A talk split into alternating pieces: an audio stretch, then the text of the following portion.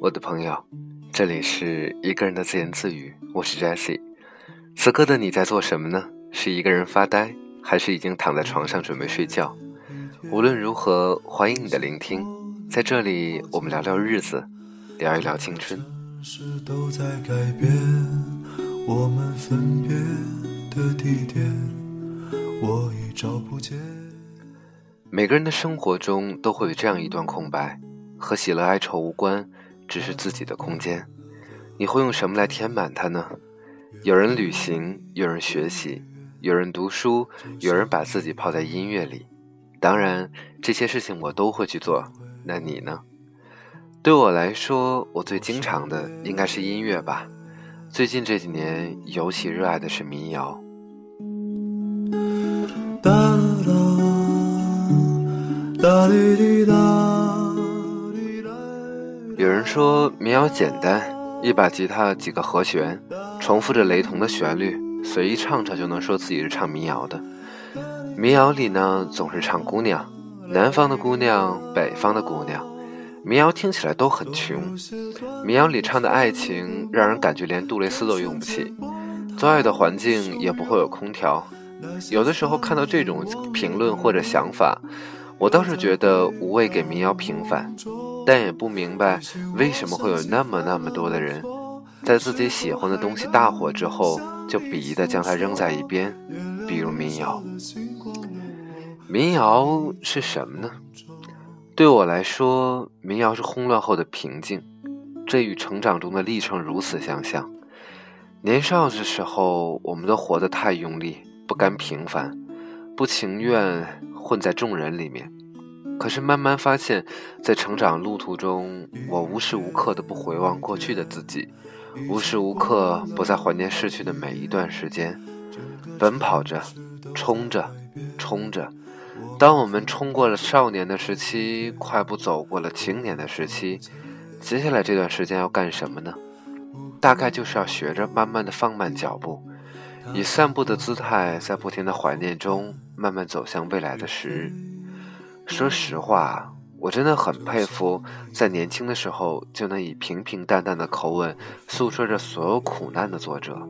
我也很羡慕能够将平凡生活写成歌词、写成乐曲的那些民谣的歌者。所有的混沌与抗争，终究是为了获取那份内心的一场的平静。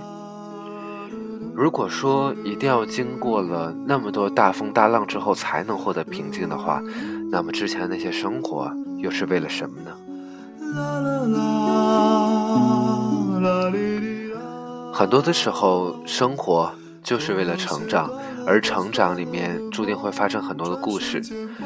在我们的生活里面，怀念一定占了很大的比例。拍照、看展览、写日记，我们总是想方设法为自己的以后留下一些美好的回忆。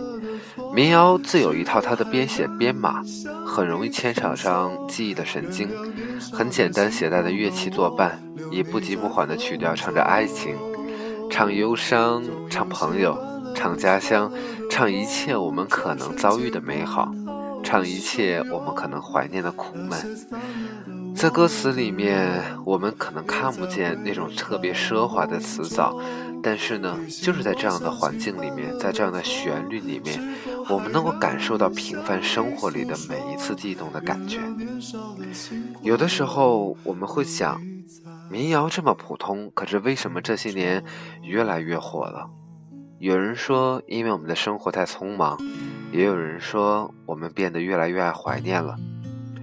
有人说，八零后的一代人长大了，于是开始怀念了；也有朋友说，当你开始怀念的时候，你就老了。但是呢，我觉得民谣成了我们成长过程中共同的情绪共谋者，像群体共有的音乐随笔，构建于平凡的世界之上，将我们每个人个人的情感和经历全都柔化、分解，然后以不动声色的让我们接纳它。我们接纳的部分是和自己有共鸣的地方，在我们音乐过程之后，过滤下的是值得珍藏的内心，震荡起的心弦，还有整个过程，都是一段故事，都是我们自己内心那一份最柔软的故事。后面的这一首歌呢，是这两天我非常喜欢的一首歌，叫做《北方》，很朴实的歌词，很质朴的旋律，听一下。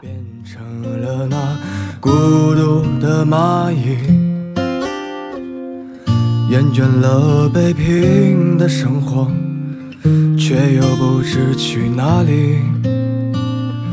突然看到鸿雁飞向南方，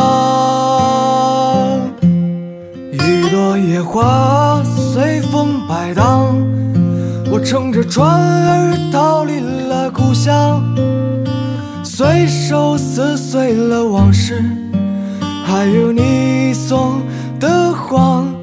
一直到我来到远方，孤独的海洋打碎了所有的船，不曾想过回到伤心的北方。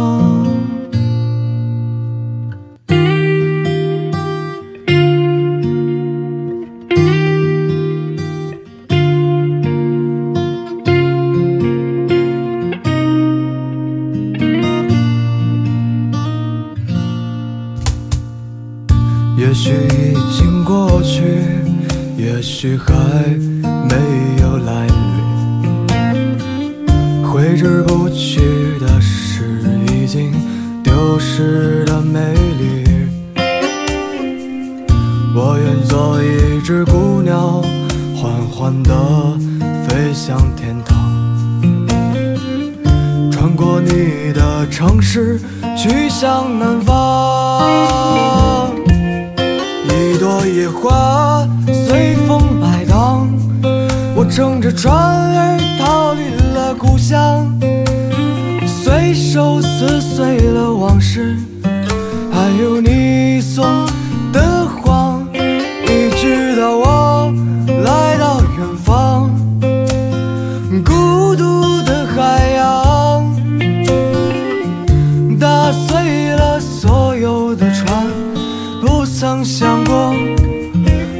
伤心的北方，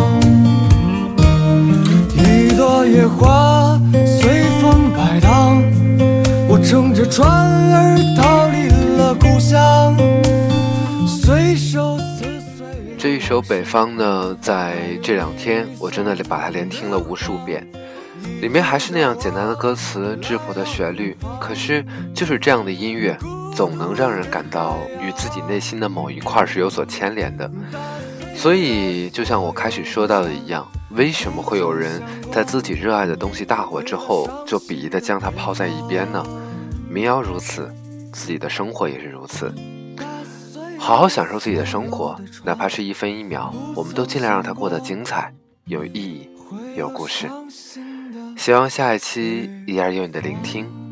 晚安，再见。